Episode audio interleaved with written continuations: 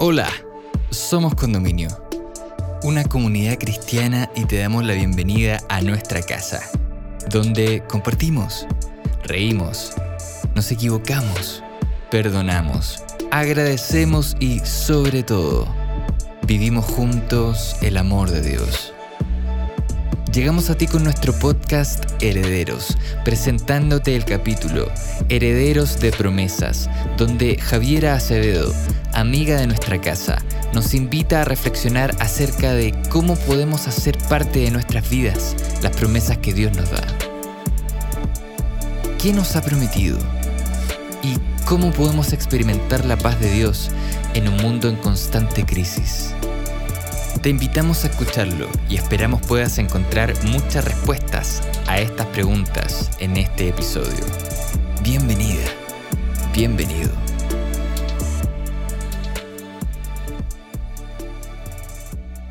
Herederos de promesa. ¿Qué piensan ustedes cuando hablo de la palabra heredero? ¿Qué, imagen tienen? ¿Qué, ¿Cuál es el significado? Eh, para mí, heredero es alguien que recibe un bien que no necesariamente es positivo, puede ser negativo también, por ejemplo, una herencia, una deuda, eh, una herencia de enfermedad que hacia atrás en mi, por el lado materno he tenido cáncer, cáncer me toca a mí. Eh, o puede ser positivo, una herencia económica, eh, una herencia de algún talento, oído musical que hacia las generaciones anteriores ha estado presente y hoy lo veo en mí también. En fin, eh, la herencia no es en sí positiva o negativa, sino más bien es algo que adquirimos pasivamente porque no es, algo que buscamos o que nosotros hacemos algo por tenerlo, em, sino más bien que se nos es entregado y ante lo cual, sin embargo, tenemos cierta responsabilidad. Es decir, eh, si heredo, por ejemplo, una enfermedad o una condición eh, física de parte de mi, de mi historia para atrás, de mi familia, em, puedo elegir hacerme cargo de eso o ser negligente, por ejemplo, y, tomarlo con rabia y no voy a hacer nada con esto. Eh, si heredo algún bien económico, elijo qué hacer. Es decir, si bien eh, no hicimos nada por obtener aquello que, que recibimos, sí eh, tenemos responsabilidad en cómo agenciamos eso que recibimos. Em, y por otro lado nos vincula con quien nos dio esta herencia eh, en algún tipo de, eh, relación. No necesariamente es sanguínea, puede ser de otro tipo, pero de alguna manera quien nos hereda lo heredado em, se relaciona con nosotros. Eh, hay una elección en el heredero. A veces hay una elección y a veces es por, por sangre incluso, em, pero de alguna manera es un vínculo. Eh, ahora yo estaba pensando que hay dos posibilidades de análisis con respecto a un heredero eh, o a las herencias en general. Por un lado, en el plano individual, por ejemplo, cada uno de nosotros somos herederos de un contexto, es decir, nacemos y empezamos la vida no desde cero, sino em, situados en una historia. Y con esto quiero decir, por ejemplo, podemos mirarlo imaginándonos como si fueran lupas, eh, una lupa más pequeña en la que nacemos en un contexto familiar específico, con padres específicos, em, con cuyo que en el fondo dichos padres eh, tienen una historia para atrás, una, eh, una, biografía, una forma en que fueron ellos hijos primero, eh, tienen expectativas, planes sobre, sobre nosotros. Yo le preguntaba a mis papás em, esta semana qué pensaban ellos cuando supieron que íbamos a llegar yo y mi hermana, em, cuáles eran sus planes, sus expectativas, qué miedos tenían, en fin. Mi papá mucho más del lado de la salud, que estuviéramos todos bien, que tuviéramos los 10 dedos de las manos, de los pies, que ni una enfermedad, no sé qué. Mi mamá más como intuitiva, eh, entregarnos valores, que creyéramos en, Dios, em, que fuéramos eh, niñas alegres. Em, y, y probablemente también ellos, quizás de manera inconsciente o no verbal, venían con sus propias experiencias de haber sido hijos eh, y cómo querían traspasar eso hacia nosotras, quizás imitando aspectos que a ellos les gustaron de su crianza y quizás otros evitándolo. Eh, entonces nacemos en un contexto no plano, no un papel en blanco en el cual hay que empezar a dibujar, sino más bien eh, un contexto que ya viene con significados, que ya viene con, em, con modos de hacer, con acciones que están determinados. Si empezamos a mirar una lupa un poco más amplia, nacemos en un contexto también eh, social, idiosincrático, en un país con un idioma, con una economía, con una manera de ver la vida, em, que de todas maneras nos impregna el cómo nos vamos desarrollando. Em, por lo tanto, eh, esta herencia contextual, podríamos decir, determina de alguna manera el camino que nosotros tomamos. Sin embargo, lo que determina son más bien las opciones, las posibilidades, eh, pero el cómo nosotros agenciamos esas posibilidades eh, tiene que ver con una responsabilidad personal. No estamos determinados, tampoco tenemos todo el, el, mazo de cartas para elegir, sin embargo en ese rango de posibilidades que tenemos, em, tenemos una responsabilidad.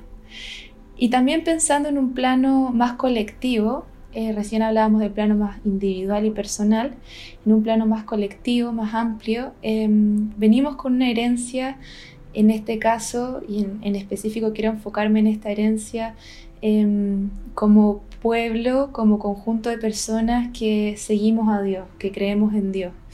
Em, y tenemos una herencia hacia atrás que está en la Biblia desde el Edén hasta el Apocalipsis, eh, marcada por el pueblo de Israel.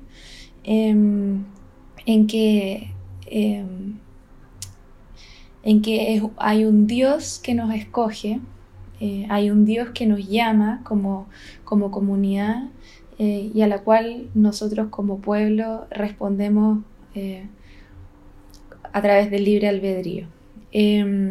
En Éxodo 6, 7 dice, Y os tomaré por mi pueblo y seré vuestro Dios, y vosotros sabréis que yo soy Jehová vuestro Dios, que os sacó de debajo de las tareas pesadas de Egipto. Y por otro lado en Apocalipsis 21, 3 dice, y oí una gran voz del cielo que decía, He aquí el tabernáculo de Dios con los hombres, y Él morará con ellos, y ellos serán su pueblo, y Dios mismo estará con ellos como su Dios. Es decir, desde un inicio de la Biblia hasta el final del Apocalipsis, eh, Dios se sitúa como nuestro Dios. Y eso es importante porque la iniciativa es siempre de Él. Él es el que nos busca desde el jardín del Edén, Adán y Eva, ¿dónde están? No los encuentro eh, hasta el final. Yo estoy a la puerta y llamo.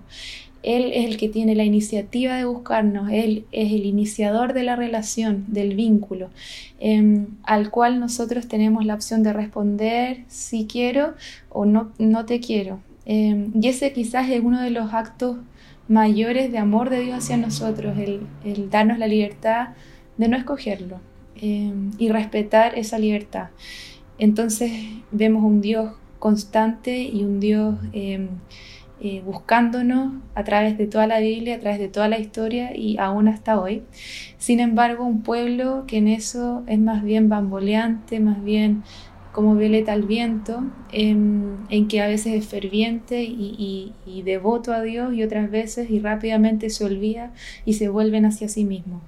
Em, eh, antes quizás de proseguir con esta visión del pueblo, me gustaría que pudiéramos eh, enfatizar nuevamente en este Dios que es quien nos escoge. Y el versículo em, que me gustaría que pudieran leer, yo saqué algunas palabras, pero si ustedes pueden leerlo sería excelente. Está en primero de Pedro 2.9 em, y ahí es cuando Dios em, nos hace saber el estima que nos tiene. Eh, nos hace saber lo especiales que somos para Él. Nos describe como linaje escogido, nación santa, pueblo adquirido por Dios.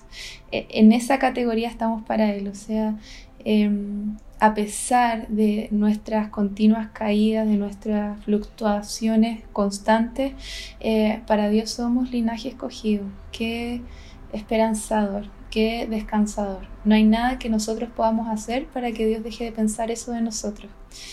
Em, bueno, y siguiendo con respecto al análisis de cómo nosotros como pueblo de Dios a través de la historia hemos reaccionado a este llamado. En, en Éxodo 32, 8 y 9 se describe cuando Moisés sube al monte a buscar los mandamientos, las tablas de Dios, em, justo, justo después de haber sido liberados de Egipto por este Dios de los milagros, separando el mar rojo para que el pueblo pasara y luego volviendo a juntarlo eh, sobre los enemigos del pueblo. Acababan de ver ese milagro, Moisés, el líder de este pueblo, se separa un poco, un rato, eh, a hablar con Dios, a, a ser el receptor de las tablas de la ley eh, y en ese intertanto el pueblo ya había construido otro ídolo, un becerro con oro, con sus materiales ahí que tenían a la mano, lo fundieron, hicieron un becerro y ya estaban alabando a este otro Dios. Eh, es un pequeño ejemplo de cómo em, Dios puede manifestarse milagrosamente en nuestra vida, puede hacer cosas realmente eh, que no nos queda duda que es Él y nosotros al minuto siguiente podemos estar eh, volviendo sobre nosotros mismos, a nuestros ídolos, a nuestro, eh, a nuestro, a volver a poner nuestro esfuerzo y dejar de mirarlo a Él. Em, entonces tenemos también una herencia como pueblo em, que nos deja lecciones, que, que, que nos hace reflexionar y también tener humildad con respecto a cómo nosotros hoy en día estamos viviendo nuestra relación con Dios. Ahora, este Dios, y, aquí viene un poco el título de este tema, herederos de promesa. Sin embargo, eh, nos deja regalos en toda la Biblia y en nuestra vida actual, em, que son las promesas. Eh, en un acto de empatía máxima, vino, se hizo carne y vivió nuestra realidad, se hizo humano, vivió nuestra, habitó nuestra piel. Sabía lo que era pasar por el mundo y, él no quería que fuera un camino masoquista, eh, vivan en el mundo y sufran y, pasen lo pésimo porque yo lo estuve esperando acá arriba en el cielo, eh, en que todo es feliz y, vida eterna. Eh, no, él en su empatía nos dejó regalos, promesas a las cuales podemos asirnos em, cuando en este mundo las cosas no vayan tan bien. Sin embargo, a veces a mí me da la impresión de que solemos acudir a estas promesas con, como, como, si fuera una transacción bancaria, un bono ofrecido por el gobierno que tenemos que cobrar y exigir. Eh, y en la medida en que vemos que no hay eh, resultados a lo que pedimos, eh, le echamos la culpa a Dios, nos enojamos y nos frustramos. Eh, y en realidad las promesas no son bonos, no son eh, bienes adquiridos, no hay algo que tú puedas hacer para que esas promesas se cumplan en tu vida, porque vienen de Dios. Y ahí pienso al tiro en esta, la historia de Job, em, que, en que luego de todos los padecimientos que a Job le tocó em, vivir, em, todos de todas maneras enviados por Satanás, eso se hace súper explícito en la historia. Em, vienen los amigos de Job y empiezan a cuestionar un poco a este Dios, tú qué habrás hecho en realidad Job para merecer todo esto, en fin, diálogos súper interesantes y que podemos hoy aplicar en nuestra vida, quiénes serían los amigos de Job, o cuántas veces nosotros somos los amigos de Job para otros, cuántas veces somos Job mismo, en fin. Y hay una parte hacia el final del libro en que Dios le dice a Job, ciñete los lomos y escúchame ahora. ¿Tú estuviste ahí cuando yo creé el cielo? ¿Estuviste ahí cuando creé el mundo? ¿Dónde estabas tú? ¿Dónde estabas tú cuando yo separé las aguas del cielo? ¿Quién eres tú? Y, siento que es tan potente ese, ese diálogo em, y cómo haber estado Job ahí escuchando a este Dios omnipotente que le estaba haciendo estas preguntas y que se nos repite hoy en día cuando le exigimos a Dios hoy, y hoy no me dijiste que iba a mandar tu paz, no me dijiste que eh, no me iba a pasar nada malo si yo creía en ti, siento que Dios nos dice, ¿quién eres tú? Nosotros entendemos de Dios, yo creo, un 0,01%, si es que algo alcanzamos a entender. Dios es un Dios que al cual no podemos acceder en nuestra limitación humana. Es imposible. ¿Quién eres tú para venir a reclamarme eh, lo que yo tengo o no tengo que hacer o cómo tengo o no tengo que hacerlo?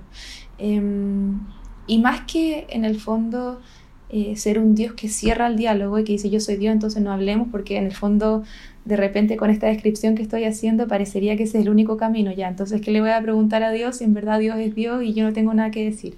Dios quiere escucharte, quiere escuchar tu corazón, quiere escuchar tus rabias, tus penas, tus frustraciones, pero es distinto el escuchar em, y poder comunicarle a Dios lo que uno siente eh, que exigirle a Dios como si uno fuera un par, que no lo es. Em, por lo tanto, cuando a veces sintamos que hay promesas en la Biblia que no vemos reflejadas en nuestra vida, más que ir a quejarse a Dios. ¿Por qué no haces esto? Tú lo hiciste, lo dejaste en la Biblia. Em, cuéntale que estás frustrado, que no entiendes, pero que aún así confías en su plan y que su, y que su mente maravillosa y maestra em, tiene sus formas que no vamos a poder acceder a través de nuestra limitación humana. Em, me parece que eso eh, es importante y yo lo descubrí para mí misma estudiando este, este tema, que a veces yo volvía a Dios como una pata de conejo en el auto, como un trébol de cuatro hojas, como ya, ahora reclamo la promesa y que se cumpla. Hoy no se cumplió, qué frustrante. Como, eh, qué, eh, qué precaria la relación que estoy teniendo con Dios. Me lo, me lo digo a mí misma. Em, cuando en realidad eh, las promesas se dan en un vínculo, no se dan como, como decía recién, como bonos a cobrar, como, como la, pelotita de dulce que cae en la máquina cuando yo pongo los 100 pesos, Em, se dan en el contexto de un vínculo. Relaciónate conmigo y yo voy a hacer que fluyan de ti fuentes de agua viva. Y no el agua que tú conoces, no la paz del mundo, sino la que yo doy, el agua que yo te proveo, con la cual no volverás a tener sed jamás. O sea, Dios quiere mostrarte cosas maravillosas y, y quizás nosotros exigimos muchas veces desde, desde los conceptos de de humanos que tenemos y, tan precarios. Sin embargo, Dios quiere habilitarnos para sentir y vivir mucho más. Sin embargo, esa vivencia se da en el contexto de una relación con Él, de un vínculo. No es em, porque en el fondo un bono a cobrar, una pilotita que cae de una máquina de dulces, no me relaciona con, con quien lo da. Em, en este caso, la promesa me relaciona con quien lo da. Eh, y yo quiero conocer a ese, a ese Dios que me deja promesas, pero lo quiero conocer eh, porque Él me llama, como decíamos en un inicio, Él es el que tiene la intención de comunicarse con nosotros. Yo elijo responder a ese llamado y una vez que eh, me vinculo y lo conozco, accedo a un, aunque sea un poquito, a un mundo totalmente distinto, un concepto distinto de paz, de amor, de, calma, de salvación, que es una de las promesas más importantes. Van a vivir conmigo acá eh, en, el cielo. Em, y bueno, en Santiago 1, 17 y 18 dice, Toda buena dádiva y todo don perfecto descienden de lo alto, del Padre de las Luces, en el cual no hay mudanza ni sombra de variación él, de su voluntad, nos ha engendrado por la palabra de verdad, para que seamos primicias de sus criaturas. Y esta, este versículo a mí por lo menos me dejó muy tranquila. El Dios en el que creemos, el Dios dador de estas promesas, es un Dios que no muda ni cambia. Qué suerte, ¿o no? Porque si quizás si las promesas dependieran de nosotros para ser cumplidas, o sea, somos seres que cambiamos 24/7. Yo en un minuto estoy así, sí, toda la razón, no sé qué, a alguien que me, que me importa y al otro, el otro minuto estoy, pero es que si en verdad, no sé, soy fluctuantísima. Em, em, si dependiera de mí la relación con Dios, si dependiera de mí el, cómo Él cumple sus promesas, probablemente eh, estaría perdida totalmente. Pero creemos en un Dios em, que viene de él la iniciativa de vincularse con nosotros, lo repito porque creo que es muy importante, y el cual no cambia ni muda, es el mismo siempre, es el mismo que te ofrece su amor sin condición, solamente que creas en él. Em, y, todas, y todas las otras cosas que por añadidura, una vez relacionándonos con Él, vienen eh, a ser efectivas en nuestra vida. Em, en Hebreos 6, 17 al 19, em, se, nuevamente se nombra esta característica de Dios, la inmutabilidad de Dios, que es un ancla firme y segura. Em, nuevamente vuelvo a descansar. Eh, en este mundo que todo pasa rápido, que mis pensamientos van a 2000 por hora, que, que mis sentimientos a veces están acá y a veces están allá, eh, puedo asirme a un ancla firme que, que, me deja descansar, que me da certeza. Hoy en día que la certeza es un bien escaso, no sé si voy a poder salir al otro día, eh, no sé si salgo me contagio, no sé si voy a tener trabajo al otro día, o sea, las certezas básicas que teníamos sobre las cuales habíamos construido nuestra vida, se han de alguna manera caído. Este Dios una certeza total, un ancla segura, un Dios inmutable que no muda ni cambia. Eh, como digo, qué descanso, qué alivio. Em, y, bueno, finalmente eh, pienso en un mensaje que Dios nos dejó a nosotros en, el Apocalipsis, a nosotros como pueblo de Dios, volviendo a este concepto de herencia colectiva, que pertenecemos a, una comunidad de personas que creemos en Dios hoy en día, pero que también hubieron muchos que creyeron antes que nosotros, de los cuales tenemos muchos ejemplos en la Biblia. Em, hay un mensaje para nosotros para nosotros de hoy en día.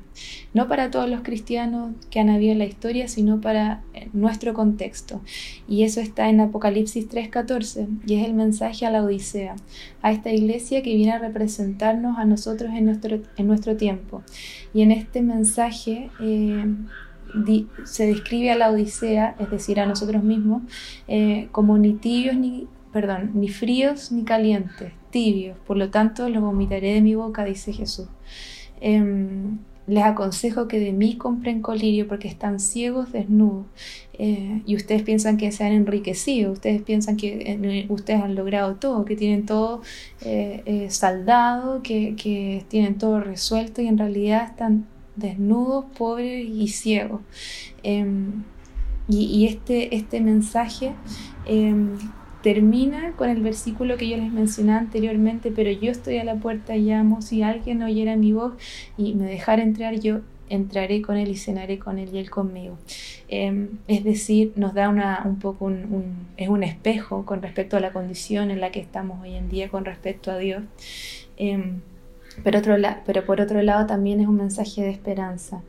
Em, por lo tanto, pienso, hoy como humanidad eh, tenemos que, como humanidad y como, como seguidores de Dios, eh, pensando más en específico en este grupo, en esta comunidad eh, de seguidores de Dios, que me imagino que todos nos definimos un poco como eso, o, como creyentes en Cristo, em, venimos con una historia difícil, venimos con una historia de haber dejado a Dios mil veces, historia que seguimos replicando probablemente hoy en nuestra vida y de manera más eh, acusada por lo que entendemos del mensaje a la Odisea. Somos especialmente eh, fluctuantes, somos especialmente precarios hoy en día con respecto a nuestra relación con Dios. Eh, sin embargo, el Dios que no cambia, que no muta, el cual, del cual parte la iniciativa de llamarnos constantemente, em, es quien es al Dios a que buscamos dirigirnos y quien nos provee estos regalos que son las promesas. Regalos que serán o no cumplidos, eso en el fondo depende de Él y ahí yo no cuestiono. Sin embargo, en el vínculo que con Él tengamos, em, de todas maneras Él nos va a habilitar para entender un poco más de su amor y accediendo, a, aunque sea de manera precaria y muy eh, velada a este amor de Dios, de todas maneras nos va a cambiar la vida, de todas maneras. Eh, y, y alguna vez, algún día, el día que Él venga a buscarnos de nuevo, vamos a poder hacer nuestra la promesa más linda y más grande de toda la Biblia, que es habitar con Él para siempre, encontrarme a, ese Dios cara a cara, eh, al cual he experimentado en mi vida eh, pero que ahora ya no va a estar lejos, ya no, ya no va a estar interferido por un mundo em, lleno de, distractores, lleno de sufrimiento, sino cara a cara, eh, en, un, en un contexto plagado de amor y del amor de Él. Em, esa es la mayor promesa, yo pienso, de la Biblia y espero em, que podamos asirnos de ella, eh, asirnos de este ancla firme que es Dios en los momentos de incerteza, en los momentos en que se nos caen em, las bases sobre las cuales habíamos construido nuestra vida que parecía tranquila. Hácete hazte, no sé cómo se dice, eh, afírmate, agárrate fuerte de, de esa ancla poderosa que no cambia. Hemos llegado al final de este episodio. Esperamos que estos minutos hayan sido relevantes para tu vida. Si quieres acercarte a nuestra comunidad, puedes ingresar a somoscondominio.cl o encontrarnos en Instagram como Somos Condominio. Para nosotros sería un tremendo honor poder conectar contigo. Sigue sintonizando para más episodios y gracias por estar con nosotros.